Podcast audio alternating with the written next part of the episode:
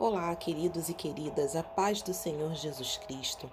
Nossa meditação hoje será no Salmo 29, que diz assim: Tributai ao Senhor, vós, filho dos poderosos.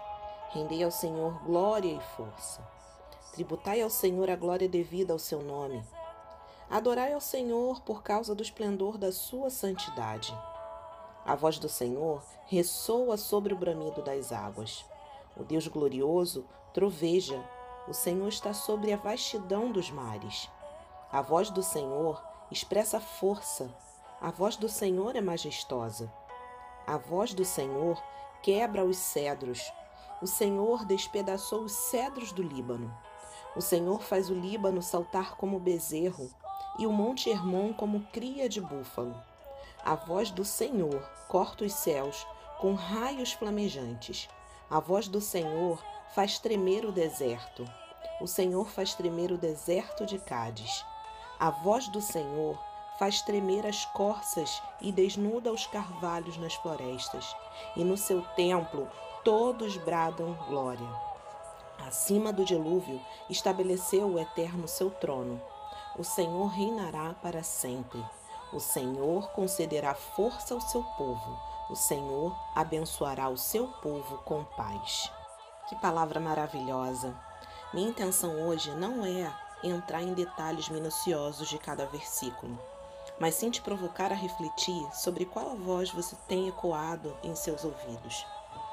Davi nos convoca a adorar a Deus e a glorificar o seu nome, simplesmente porque ele é santo. O salmista ainda nos ensina sobre a voz poderosa de Deus. O que é a voz? A voz está ligada à fala, é responsável pela comunicação verbal e tem variações, como altura, intensidade, entre outras características.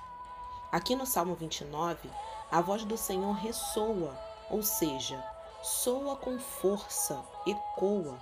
Ela também expressa força, é majestosa, ou seja, é grandiosa. A voz do Senhor quebra, faz saltar, corta, faz tremer. Que voz poderosa a voz do Senhor! Ela é capaz de despedaçar o que quer que seja para nos abençoar e fazer se cumprir a vontade dele. Quero te incentivar a buscar a voz do Senhor, independente das circunstâncias que estejam vivendo ou passando. Lembre-se, Deus no princípio falou e tudo foi criado conforme a sua palavra.